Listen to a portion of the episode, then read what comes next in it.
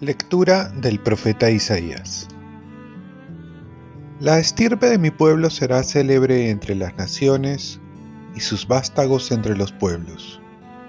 Los que los vean reconocerán que son la estirpe que bendijo el Señor. Desbordo de gozo con el Señor y me alegro con mi Dios, porque me ha vestido con un traje de gala y me ha envuelto en un manto de triunfo, como novio que se pone la corona o novia que se adorna con sus joyas. Como el suelo echa sus brotes, como un jardín hace brotar sus semillas, así el Señor hará brotar la justicia y los himnos ante todos los pueblos. Palabra de Dios. Salmo responsorial. Mi corazón se regocija por el Señor, mi Salvador mi corazón se regocija por el Señor, mi poder se exalta por Dios.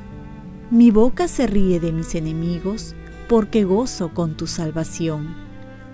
Mi corazón se regocija por el Señor, mi Salvador. Se rompen los arcos de tus valientes, mientras los cobardes se ciñen de valor. Los sartos se contratan por el pan, mientras los hambrientos engordan. La mujer estéril da a luz siete hijos, mientras la madre de muchos queda baldía. Mi corazón se regocija por el Señor mi Salvador. El Señor da la muerte y la vida, hunde en el abismo y levanta, da la pobreza y la riqueza, humilla y enaltece. Mi corazón se regocija por el Señor mi Salvador. Él levanta del polvo al desvalido, alza de la basura al pobre, para hacer que se siente entre príncipes y que herede un trono de gloria. Mi corazón se regocija por el Señor mi Salvador. Lectura del Santo Evangelio según San Lucas. Los padres de Jesús solían ir cada año a Jerusalén por las fiestas de Pascua. Cuando Jesús cumplió doce años, subieron a la fiesta según la costumbre y cuando terminó, se volvieron.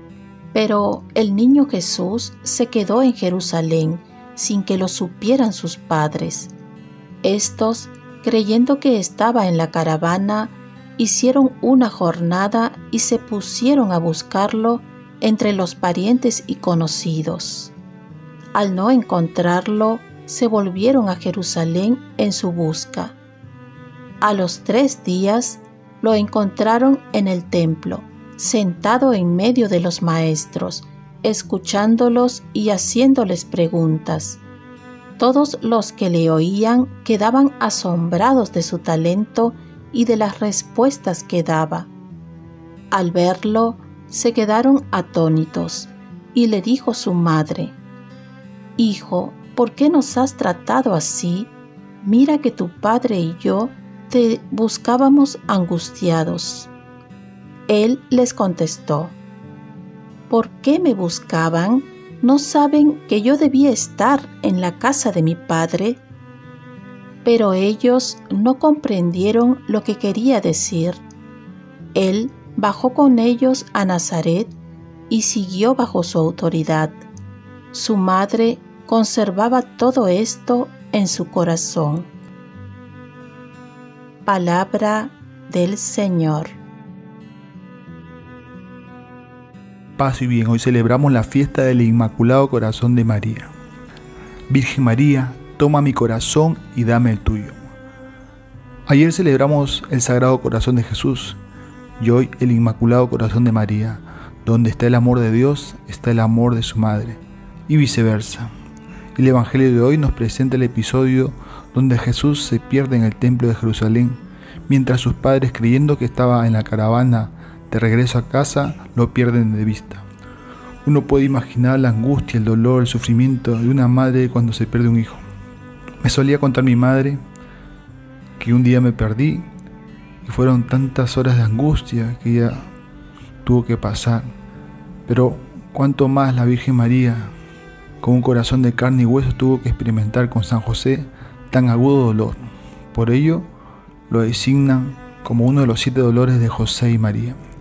El dolor de la pérdida de un hijo para una madre es uno de los dolores más fuertes que tuvo que pasar. Ahora, imaginarse que Jesús nos la dio como madre. Ella es la madre de todos nosotros y está al tanto de cada detalle, como una buena madre. ¿Cómo ha de sentirse cuando uno de sus hijos se pierde por el mal camino, se aparta de Jesús, se aparta de Dios? Cuando se aparta del buen camino y se dirige al abismo, se hace daño y vive en la infelicidad del pecado? ¿Qué no hará la madre para detenerlo? La fiesta del Inmaculado Corazón es la fiesta del amor de María por cada uno de nosotros, que nos amó con el amor de Jesús. Ahora, este amor que le dio a su Hijo, nos lo da también a nosotros. Esta devoción se inició con las apariciones de la Virgen de Fátima, en la que le dice a Lucía, Señor, quiere que se establezca en el mundo la devoción al corazón inmaculado. Si se hace lo que te digo, se salvarán muchas almas y habrá paz, terminará la guerra. Así es que no solo tenemos el corazón de Jesús, sino además tenemos el corazón de María. Termina el Evangelio mostrándonos a un Jesús obediente a su Padre, que no se apartó de ellos, sino que estuvo en todo momento. Así también nosotros no debemos apartarnos del corazón de María y obedecer a su Hijo Jesús. Es la mejor manera de honrar al Inmaculado Corazón de María. Oremos. Virgen María, ayúdame a tener un corazón como el tuyo, que busque siempre ese amor de madre para amar más a tu Hijo. Ofrezcamos nuestro día. Dios Padre nuestro, yo te ofrezco toda mi jornada en unión con el corazón de tu Hijo Jesucristo, que sigue ofreciéndose a ti en la Eucaristía para la salvación del mundo. Que el Espíritu Santo sea mi guía y mi fuerza en este día para ser testigo de tu amor. Con María, la Madre del Señor y de la Iglesia, te pido por las intenciones del Papa. Con San José Obrero te encomiendo mi trabajo y mis actividades de hoy para que se haga en mí tu voluntad.